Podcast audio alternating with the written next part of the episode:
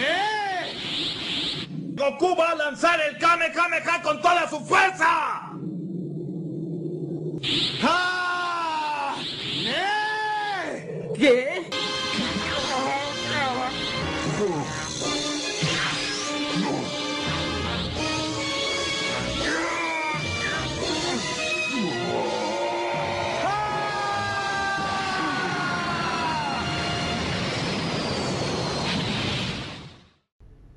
Todos conocemos a Goku o a Naruto, ¿cierto? Estos personajes que se volvieron conocidos cuando éramos niños y que marcaron la vida de una generación entera. Pues bien, para muchos de nosotros no fueron solo ellos. Encontramos a muchos otros personajes, series y películas que fueron parte de nuestra infancia y que hoy podemos recordar con alegría y un poco de nostalgia. Estos personajes pertenecen al mundo del anime, uno de los géneros de animación más conocidos actualmente. El anime o animación japonesa es uno de los mayores exponentes de la cultura pop, y lo podemos encontrar muy frecuentemente en medios de entretenimiento como revistas, libros de historietas, televisión, publicidad, diseño gráfico, en sitios web e incluso en películas. Pero ¿de dónde viene el término anime? Su origen aún es desconocido, pero se tienen dos teorías principales. La primera dice que puede provenir de la palabra francesa anime, que significa animado, o puede provenir de la abreviación de la palabra animation, que significa animación en inglés. Hay bastantes diferencias entre la animación nipona y la animación occidental, pero la más importante es la técnica, la forma en que se dibuja y cómo se representa a sus personajes. Mientras que en animaciones norteamericanas por lo general tenemos representaciones clásicas del cuerpo y el rostro humano, en la animación japonesa nos encontramos con bocas pequeñas, ojos grandes con pupilas brillantes y cabellos alocados de todos los tamaños y colores. Aunque el diseño de los personajes es sencillo, el detalle es muy trabajado, especialmente en escenas complejas. Este estilo de animación se caracteriza también por la representación de emociones a través de gestos y expresiones faciales determinadas, como por ejemplo la gota de sudor que indica tensión, la exhalada en forma de nube que indica alivio y la vena en la sien que indica rabia. Para conocer las raíces del anime, es necesario saber que su creación estuvo directamente relacionada con el género de historieta manga. El manga es un género que, según historiadores, se desarrolló desde la Segunda Guerra Mundial, donde los norteamericanos crearon diferentes cómics e historietas que llegaron a diferentes partes del mundo, incluyendo Japón. Sin embargo, se registra que durante el siglo VI ya había rastros artísticos en el continente asiático. Durante este siglo, en China surgió un arte estampado que llegó a Japón en el siglo VIII. Según el ilustrador y artista gráfico de manga Ben Krefta, el término manga se traduce literalmente como dibujos irresponsables y menciona que los primeros dibujos aparecieron en templos chinos de los monjes Shaolin de las artes marciales. Sin embargo, el término nació en 1814 con la obra Hokusai Manga de Hokusai Katsuhika. Estos dibujos se realizaban sobre celuloide, un material plástico utilizado en la industria cinematográfica para la fabricación de películas. No se sabe con exactitud cuál fue el primer dibujo animado japonés, pero se cree que apareció a comienzos del siglo XX. Se titulaba Katsudo Sashin y tenía una duración de 3 segundos. En el celuloide podemos ver a un niño con uniforme de marinero que se quita el sombrero y luego saluda al público. Durante 1910 se creó la compañía Tenenshoku Katsudo Shashin, o Tenkatsu, que produjo el primer anime catalogado como tal en 1916. Duró más de 5 minutos y fue dibujado a mano en celuloide.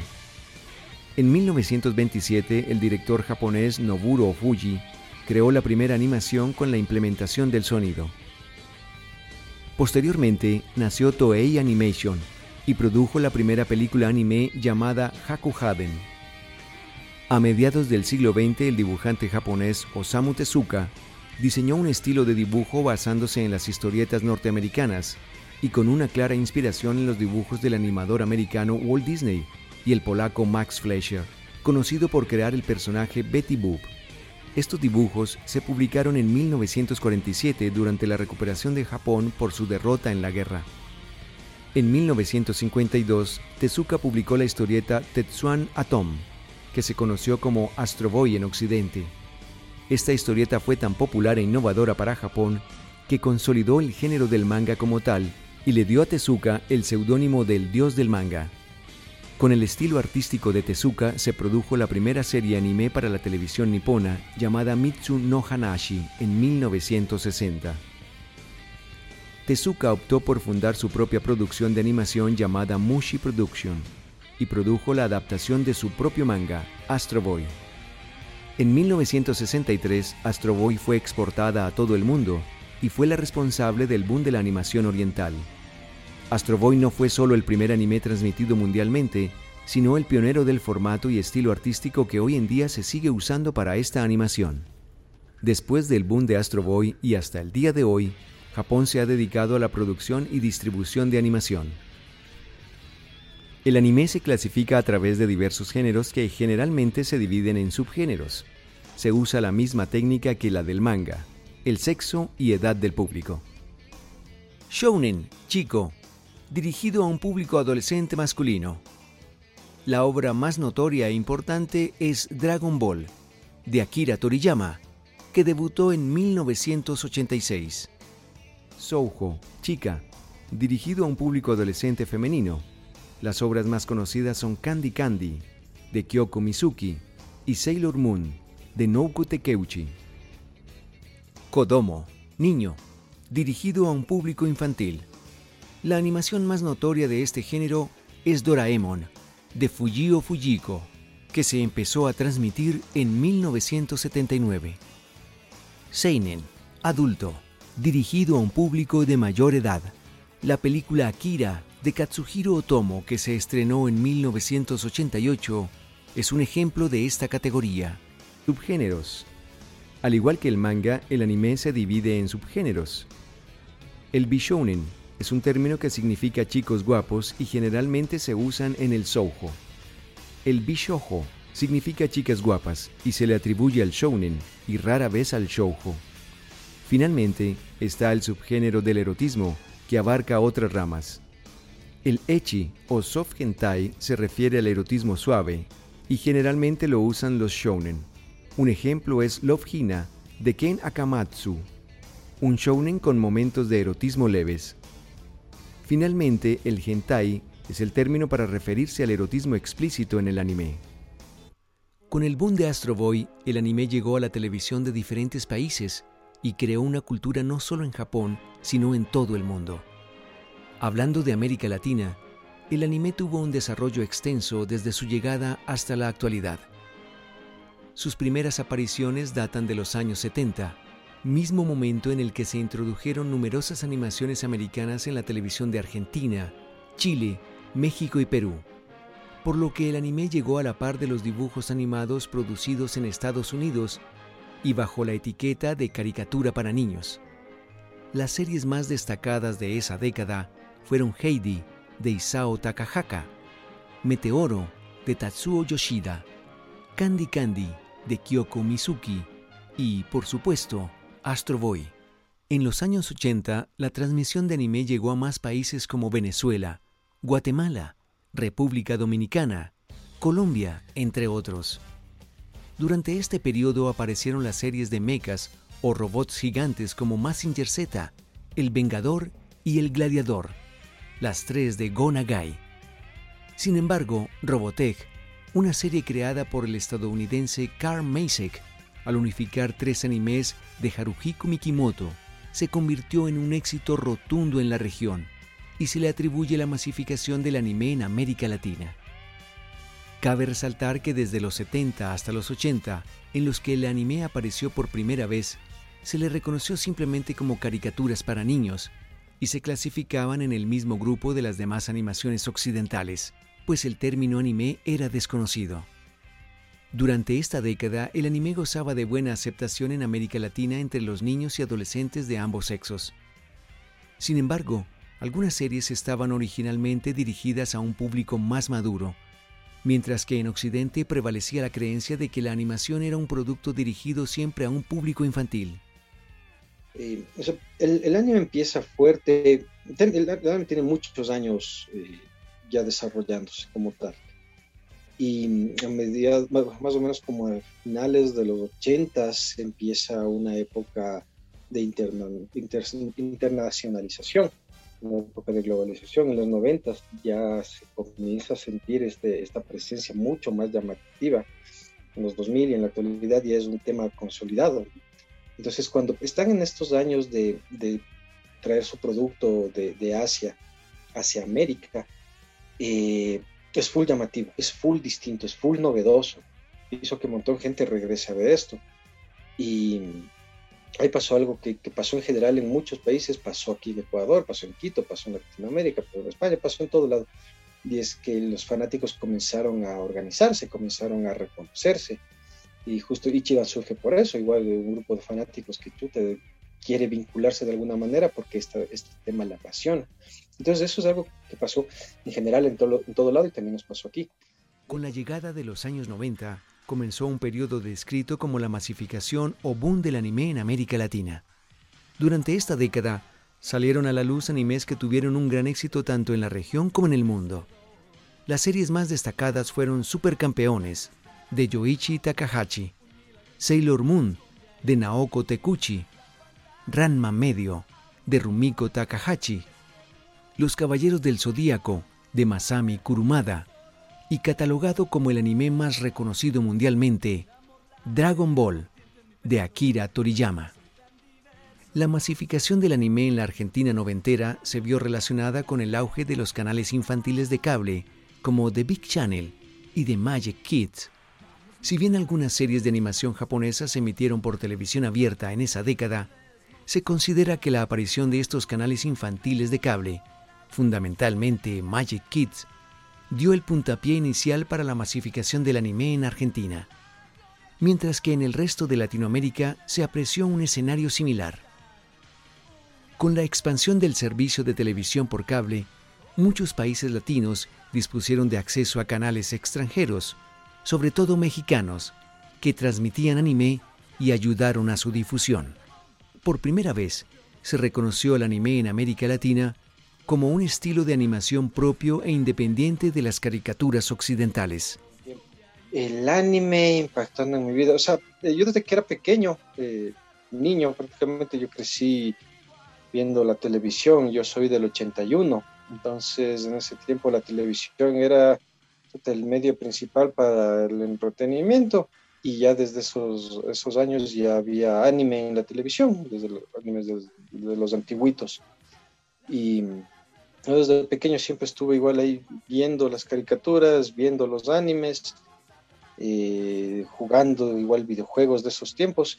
Y fue una afición que se quedó enganchada desde, desde pequeño hasta, hasta la actualidad. Son de esas cosas que, que llegan así a la vida de uno para quedarse. Entonces, desde pequeño fue la afición justamente llegando a, través de la, de la, televisión abierta que había acá. En lo que es mi experiencia con el anime, pues ha sido bastante. Yo me acuerdo que lo primerito que llegué a ver, y así, pero sin conciencia de que era anime como tal, era Remy, la princesa Zafiro, Candy Candy, que era lo que pasaba más en un canal que se llama Canal 5 aquí en Ciudad de México. Ya posteriormente, por ahí del 94, 96, fue que llegaron más animes como los Supercampeones, que fue cuando se les empezó a dar ya el doblaje latino, pero muy mexicano, la verdad. No de balde está el clip que dice que cuando atropellan a Oliver, Allá es que es Capitán Subasa, aquí le pusieron Oliverato. Entonces lo atropella el camión y dicen que lo salva la Virgen de Guadalupe. O sea, ahí, desde ahí ya empiezan a, tropicalizar mucho lo que es tan solo el discurso de, del anime. Ya en el año 2000, el anime siguió incrementando significativamente su frecuencia. Cada vez era más habitual verlo en canales de televisión abierta como privados, vía cable o satelital. Los canales más destacados en la masificación del anime durante esta década fueron Locomotion, Animax e inclusive Cartoon Network llegó a tener un bloque nocturno destinado a transmitir anime. Las series más destacadas fueron Inuyasha, de Rumiko Takahashi, Death Note de Sugumi Oba, Full Metal Alchemist de Hiromu Arakawa y Naruto de Masashi Kishimoto. La masificación del Internet jugó un papel importante en la distribución del anime. Internet amplía las posibilidades e individualidad de los usuarios, ya que es un sistema basado en la selección del contenido deseado. A diferencia del broadcasting, que tiene un horario determinado por el canal, Internet revolucionó el entretenimiento a través del sistema de selección del contenido a consumir por el usuario. En el caso del anime, a lo largo de los 2000, se multiplicaron los canales en la web, a través de los cuales puede accederse a este contenido y su contraparte gráfica, el manga, tanto de manera legal como ilegal. El éxito del anime en América Latina suele estar arraigado a varias perspectivas. La periodista digital Tania Lucía Cobos afirma que su prestigio se debe analizar a través de tres elementos. El diseño de animación, la forma narrativa y las historias y personajes. La profesora de la Universidad Nacional de Córdoba, Vanina Papalini, menciona que los personajes de ánimos cambiantes e imperfectos, caprichosos y contradictorios, los cuales pretenden asemejarse al público, resultan despertar mayor interés que los personajes fríos y perfectos. Desde la forma narrativa, el periodista Manuel Angulo Ruiz mencionaba que el anime suele desarrollar una trama a lo largo de la serie, y en consecuencia, se dan cambios significativos a lo largo de los episodios, con una evolución o transformación de los personajes, su progresión en el tiempo e inclusive el fallecimiento de personajes importantes, algo raro de ver en series americanas. cada, cada animación y, por ende cada producto origen, recordemos que el anime es la animación del manga. El manga es el cómic hecho en Japón. Entonces, toda, toda obra eh, artística o de entretenimiento generada en algún sitio tiene sus propias características. el cómic o la animación americana tiene su propia estructura, el cómic, la animación europea tiene su propia estructura, la latinoamericana tiene su propia estructura, la japonesa, la asiática, tiene su propia estructura, la coreana, la, china, todos tienen sus, características, sus pros y sus contras. Pero en el caso muy concreto de la del anime, la del anime japonés, eh, las características que tiene son, son más llamativas, digamos, que el resto, eh, porque tienen una, una ecuación full interesante entre lo que es las historias que vos quieras contar, ¿no? Ya pueda ser de fantasía, de ficción, de, de historias de la realidad, eh, la, la, la, la, amalgama de ellos, de temas que tienen ellos es gigantesca. No están limitados a una temática muy concreta como, no sé, o ser muy reflexivo o, solo, solo super, sino ellos prácticamente no tienen un, límite, tienen muchos géneros, tienen mucho público, tienen mucha internacionalización. Entonces tienen una amplitud de temas que abordar que, que son interesantes y con sus propias características, tanto visuales como narrativas, que tiene el, el manga, que tiene el anime, justo hacen que serio sea full, o sea, sobresalga del, del resto. Este, este estilo visual, este, el estético, estos, los cabellos, los ojos, los colores, eh, eso es como llamativo, pero para primera impresión, para alguien, no sé, una persona que está como viendo por primera vez te llama la atención sobre el resto, pero ese es solo como un enganche visual, al final de cuentas tiene que tener fondo, una historia, o sea, la calidad se va viendo con el paso. Entonces, eh, ahí es donde muchas cosas, lo, lo, visual, en la actualidad ya muchas obras de otros países también pueden competir de tú a tú, pero en la narrativa, en estas características que digo, son, son las que sobresale el, el anime japonés. Y tiene una cosa que es muy interesante, que ellos, em, las historias que narran están muy, muy influenciadas por sus propias tradiciones, por su propia cultura. Y la cultura japonesa es una cultura muy rica, de, muchos años, eh, con, bastante profundidad, y ellos rescatan bastante esto. Eso ha llegado al punto en que el anime se ha considerado por las instituciones, por el gobierno, como una manera, como un, embajador eh, ficticio, por decirlo de alguna manera, de sus tradiciones, de su cultura. El, anime ha recibido mucho apoyo también del Estado porque ha permitido que muchas cosas de, de su país, eh, sean reconocidas en otros, en otros países y eh, muestre su cultura de esta manera. Entonces, eso también ha sido full llamativo y es una característica que no tienen necesariamente las otras, otras obras de, de otros países. Ejemplo, el anime, primero que todo, que hay que mencionarlo siempre, es un estilo de dibujo, ¿sí? No es un género. Entonces lo que pasa es que dentro de este hay muchos géneros. Y hay géneros, muchos muy educativos, ¿cierto? O todas las series siempre ellos le ponen una carga simbólica como llena de aspectos. Primero, uno, para salvar su cultura, para difundirla en el mundo, la gente, por eso es tan popular, por eso estos Juegos Olímpicos, incluso en pandemia la gente los esperaba, ¿cierto? Porque era como, como algo cultural, porque la cultura ellos es atrayente, ¿sí? Pero también tiene valores. y esos valores se reflejaban y era algo que es algo que impacta positivamente en la, en la gente. La gente. Mucha gente dice, es que yo me volví eh, como persistente o como que no, como que quiero hacer las cosas, como que no me rindo por Naruto, por ejemplo, por decirlo así, porque él literalmente, la vida de él es sufrimiento, pero hasta un punto, pero él tiene una meta y nunca la deja. Y él evoluciona y, y, quiere llegar a su meta. Sí, exacto, y la consigue y dice, no, es que yo, y él, y él feliz, o sea, él es feliz porque él aprende también, él también aprende el proceso, de hecho él crece y muchos crecieron con él, por ejemplo, y tuvieron el mismo proceso de él, que tal vez no sean las mismas circunstancias, pero es el proceso de ver como no, la vida es difícil, la vida es complicada, sí, a veces, a veces también no va a tener cosas malas, pero también tenemos a veces amigos, tenemos familia, que él, la familia de él, aunque él no la tenía literalmente al lado de él, siempre tuvo gente que fue como su familia, ¿sí? De hecho, eso cae incluso en, en, como en núcleos familiares que no tienen que ser como los núcleos familiares habituales, que eso es muy importante porque no en todo el mundo los hay. O sea, no siempre está el papá, la mamá, sino que a veces incluso está como la tía, un hermano, o sea, no sé, una cantidad de cosas. Entonces, por ejemplo, es, superar eso, luchar por tus metas, no, no desistir. Es más, incluso, incluso al puro final de la serie de Naruto, porque pues, la serie siguió, de hecho ya tenido otros enfoques porque ahora es para los niños y está bien que sea para los niños, lo que sigue es la del hijo de él, pero él su, en su meta, eh, al final incluso le, le tratan de decir algo malo como el papá y él dice como que, no, mi papá es genial, o sea, porque él dio todo por mí, porque el papá él muere por salvarlo a él, como en ciertas circunstancias, hasta el punto final lo que quiero decir es, él evolucionó, entonces, ¿qué pasa? ¿Qué pasa? Que todo el mundo aprendió esto, ¿sí me entiendes? Él nunca deja de crecer y todos crecen, evolucionan con eso, y es que unas son solo entretenimiento, ¿me hago entender?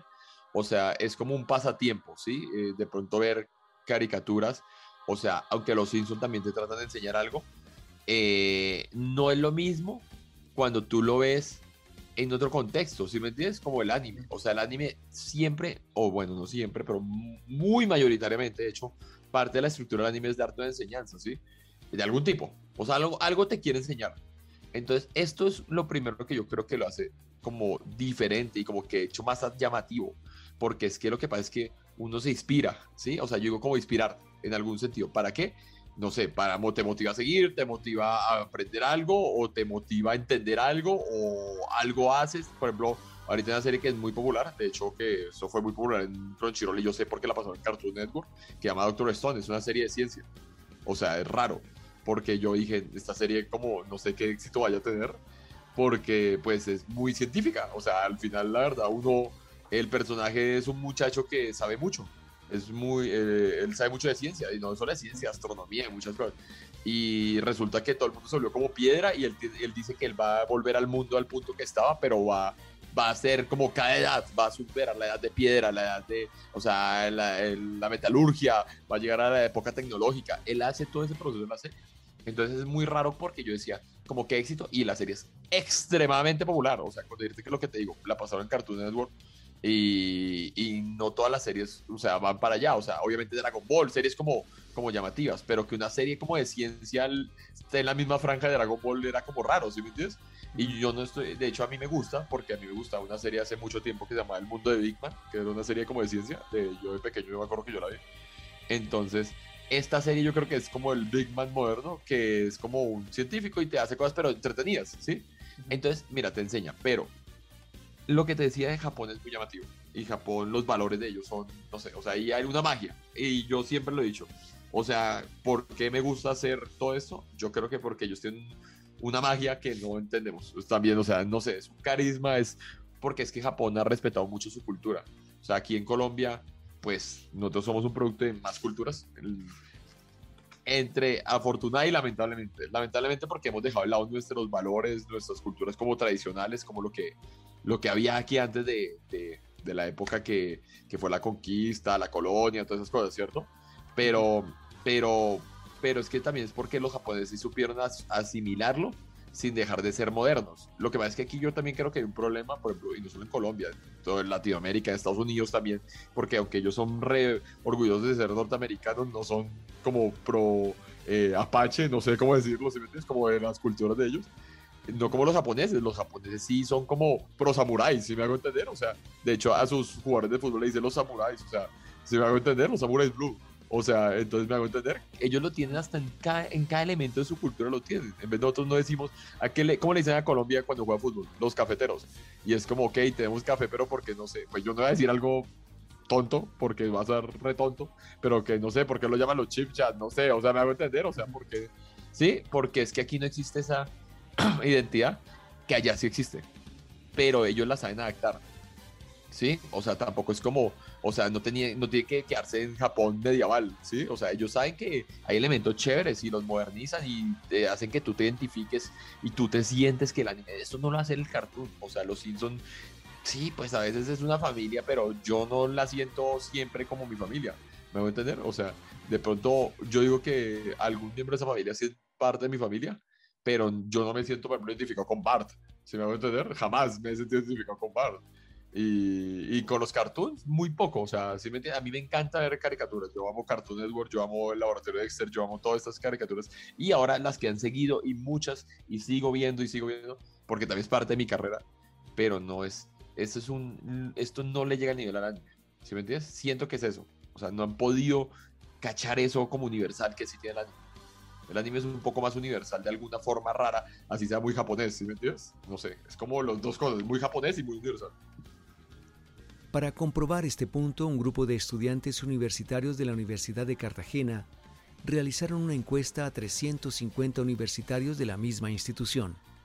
De los 350 encuestados, 206, el 58.8%, señalaron que consumían anime porque consideraban su trama diferente a la de otro tipo de animación. En otro estudio realizado por el universitario Dialmar Intriago Córdoba de la Universidad de Guayaquil, se encuestó a 100 personas que habían declarado consumir anime frecuentemente. Los resultados a la pregunta sobre el motivo de su interés al anime fueron afirman que la recepción comunicológica se forja a través de diversos elementos culturales y narrativos que el anime y contenido japonés muestra a sus simpatizantes. El 60% de los abordados asevera que la parte cultural, los argumentos y los gráficos permiten que el proceso del consumo del anime tenga mayor efectividad. Un 18% dijo que la trama es el mejor elemento de interés y por ende de interactividad. Durante la expansión del género, el anime y manga generaron un fanatismo en Occidente, lo que creó el seudónimo otaku, palabra para referirse a un aficionado del anime y manga. El origen de esta palabra es japonés y originalmente significa usted, pero en el japonés moderno se refiere a una persona aficionada a algún tema o pasatiempo, incluido el del anime. Esta cultura es más concurrida en convenciones o eventos anime, donde las personas comparten sus aficiones y realizan actividades como el cosplay, disfrazarse de personajes, la compra de merchandising o reunirse con otros aficionados. La convención más antigua y conocida de Japón es la Comiket, convención del doujinshi o manga, hecho por fans que sigue vigente desde 1975. Se cree que de esta convención nació el término otaku para las personas aficionadas al anime y al manga. Este tipo de eventos se ha popularizado en todo el mundo, haciéndose más concurridos y diversos en Estados Unidos, donde se realiza el segundo evento más destacado en el mundo, el Otacón. En Colombia, por ejemplo, se celebra una vez al año el Salón del Ocio y la Fantasía, o por sus siglas SOFA. En este evento se congregan todas las comunidades del entretenimiento y cine. En ellas se encuentra la comunidad del anime y manga. ¿Ichiban tiene alguna, alguna objetivo, alguna misión? Claro, Ichiban es el primer club de de anime, de difusión del anime aquí en el Ecuador. Nosotros empezamos a funcionar en el 99, entonces ya llevamos bastantes años en todo esto y justo el objetivo inicial, por así decirlo, era la difusión de este tipo de cosas, porque hace bastantes años no se tenía todavía muy claro de, al menos aquí localmente, ¿no? De qué, de qué va todo esto, de dónde viene, qué características tiene. No, no, no, había mucha información. Entonces, el objetivo inicial nuestro era justo el dar a conocer, el difundir, el mostrar, el hablar de todo esto con, con personas afines que nos gusta todo esto y, y personas externas que no, que no, no están familiarizadas. La difusión como tal. Con el paso de los años, la difusión es una cosa que si ya, ya, ya, no es tan necesaria porque es un tema bastante entendido en general. La forma de acceder a la información también actualmente es distinta a través del internet o de las redes sociales. Cualquier persona, tú puedes enterarte de vida, pasión y muerte de todo solo googleándolo. Entonces ya no es tan importante. Entonces lo que hace Ichiban en la actualidad desde hace bastantes años es la generación de espacios, la generación de espacios para personas que les gusta todo esto y que están en distintas ramas. Entonces, si es que eres un fanático, tienes un espacio, si es que eres dibujante, hay un espacio, si es que eres un cosplayer, hay un espacio, si es que haces música, hay un espacio. Eh, si es que eres un emprendedor y estás poniendo tu, tu, tienda o tu negocio, hay un espacio. O sea, es justo tratar de generar actividades, generar espacios para todos los que disfrutamos de estos, estas, estas actividades, este, este hobby, y eso mismo canalizarlo, llevarlo para todas las personas que no necesariamente lo conocen y de alguna manera seguir, eh, no necesariamente ya difundiendo, pero sí generando ya una comunidad como tal. O sea, de hecho, ahí viene mi, precisamente es mi, mi punto de, de, que antes era más difícil. O sea, yo lo digo porque, o sea, de hecho, últimamente me ha tocado, es como más normal. O sea, ¿en qué sentido? Más normal siempre ha sido, la palabra normal lo digo es en el sentido de popularidad, ¿sí? Como que es como muy del diario vivir más bien específicamente, porque pues a veces, incluso antes era hasta estigmatizable todo este tipo de cosas que tienen que ver con el anime y con todo, ¿cierto? Eh, pero sí ha crecido mucho, muchísimo los videojuegos también. O sea, de hecho, literalmente ahorita los deportes son deportes electrónicos, que es lo que la gente tiene que entender. O sea, que obviamente sí, pues ahí, obviamente en las, en las cosas tradicionales, tuvimos unas Olimpiadas ahorita nada más y eso se vio ahí, ¿cierto? Pero también igual de importante que a veces que las Olimpiadas es ir a ver la final del Mundial de League of Legends, es verse el final de Dragon Ball Super, cuando pasó eso fue yo creo que uno de los acontecimientos que, que mostró el nivel al que había llegado, y eso también fue un punto de quiebre en ese, ese tipo de eventos, que no sé si pues la gente supo, pero cuando se dio el final de Dragon Ball Super, que es la continuación de Dragon Ball, después de no sé cuántos años, como creo que eran como más de 20 años, era, eh, fue una locura la gente ir a ver el último capítulo porque eso en países había reuniones en plazas, o sea, literalmente eh, llenaban, sí, hubo unos que abrieron como hasta un, como un estadio local, ¿cierto? Unas vainas como súper absurdas que uno decía, como wow, entonces sí han aumentado eh, considerablemente la cantidad de fans, eso también lo demuestra, pero es igual de importante que muchas cosas que se hacían antes, que eran como tradicionales, por decirlo así, que un partido de fútbol, ¿sí?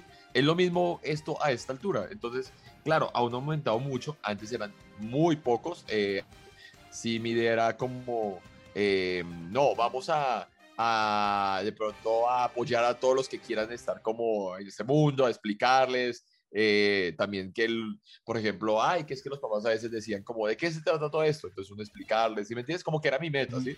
Como decir, es que yo hago esto, entonces yo quiero que los demás que quieren hacerlo también lo compartan, o sea, yo veo anime, entonces quiero que los que quieran ver anime sepan que van a estar, pues que les va a gustar, que va a estar bien, ¿sí me entiendes? Y entonces es como, como, pero, pero es por el aumento que ha cambiado esa meta. O sea, ahora es como más bien como como compartirlo un poco, como ayudar a que la gente se inspire, como que la gente se sienta feliz, se entretenga, porque hecho, pues también desde que estoy con Crunchyroll, me ha tocado como, pues como tener esa visión un poco porque pues es parte de mi trabajo, ¿me hago entender? Pero no es malo. O sea, de hecho, antes me parece chévere porque, pues, o sea, yo hago streaming, yo hago muchas cosas como que, y pues de todas formas, siempre lo que he hecho, pues es un poco como, como darle una alegría a la gente. A veces, de hecho, incluso el cosplay, todo eso que, pues, como todo esto que está, todo está relacionado con lo mismo, ¿cierto? Entonces, siento que, que sí, que han aumentado brutalmente. O sea, el número es, o sea, impresionante. De hecho, de fans y todo también. Y te lo digo porque, pues, como trabajo con Crunchyroll, yo sé que numéricamente es muy, muy grande. Y, hay, y yo puedo decirlo nomás porque ellos anunciaron la otra vez, mira, nomás y peor por la pandemia. Eh, antes de la pandemia, ellos tenían un número de suscriptores como pagos. Y eso se ha cuadruplicado. O sea, porque ellos lo han ido anunciando. Y eso ha sido, yo creo que en menos de dos años, que se ha cuadruplicado. o sea, es como. Wow. O sea, el nivel que si me entiendes. O sea, si era un millón, ahora son cuatro. ¿Sí me entiendes? Y igual, o sea, más la gente que está suscrita gratis y todo eso. Entonces, uno más o menos ya sabe la cantidad de gente que hay dentro de la plataforma. Uno dice, esto es no más una cantidad de gente que la ve aquí. Ahora los que lo ven en otros lados, los que lo ven en Netflix, los que lo ven por fuera, los que, no sé, se buscan métodos para verlo, todo lo que sea, es una cantidad impresionante. Actualmente animadores de todo el mundo están inspirándose en la animación nipona, lo cual se conoce como pseudoanime. El anime en América Latina ha tenido un crecimiento exponencial gracias a plataformas web como Crunchyroll y Netflix. En cuanto al manga, editoriales como Panini Manga e Ibrea han dominado el mercado de manga hispanoparlante. el, anime es un tren imparable, sin lugar a dudas. Yo lo que siento es que mm, no es que el anime le va a ir mejor o peor. Mm, ha tenido altos y bajos a lo largo de los años, tanto en Japón como en su occidentalización, por así decirlo. Pero lo que yo siento es que cada vez más hay una influencia muy fuerte del anime, del manga, en otros países y eso ha hecho que muchos otros medios comiencen a surgir. Entonces ahora ya hay mucho también de animación y de producciones mm, de, Corea, por ejemplo, o de China como tal, o mucho del estilo anime en caricaturas americanas. Y cada vez se va viendo más de eso. Y eso es algo que creo que va a ser, o sea, no, no, no va a ser, sino ya es, ya es, es una de las características que tiene. Y más bien yo veo que estos otros mercados, estas otras opciones, van a ir mejorando y van a ir creciendo y, van a ser tal vez una, competencia, un chance más fuerte para, el anime, pero de alguna manera rindiendo un poco de tributo al final de cuentas, porque están, mucho de su crecimiento ha sido justo en el, el, caso de éxito que ha resultado el anime y tratar de coger los mejores, las mejores cosas que tiene.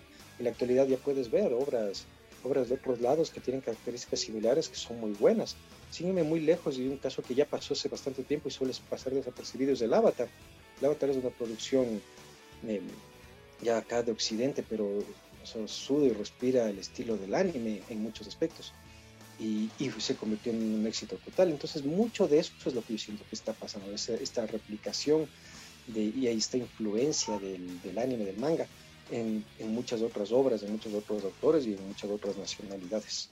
Los japoneses son muy dados a que si no pega en su país, en otro lado no va a pegar.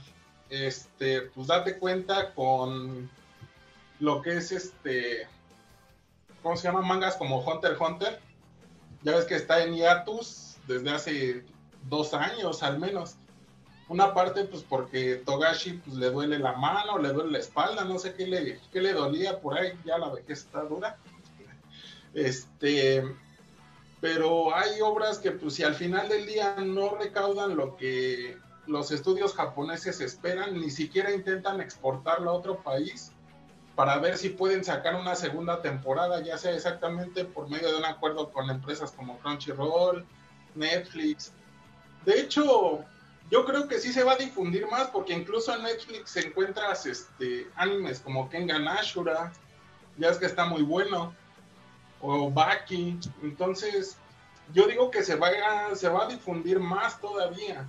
Simplemente es cuestión de que los japoneses quieran este, abrir un poco más los horizontes y no se quieran quedar nada más con el anime para ellos porque pues encuentras hasta animaciones chinas. A mí casi no me gustan, pero he llegado a ver.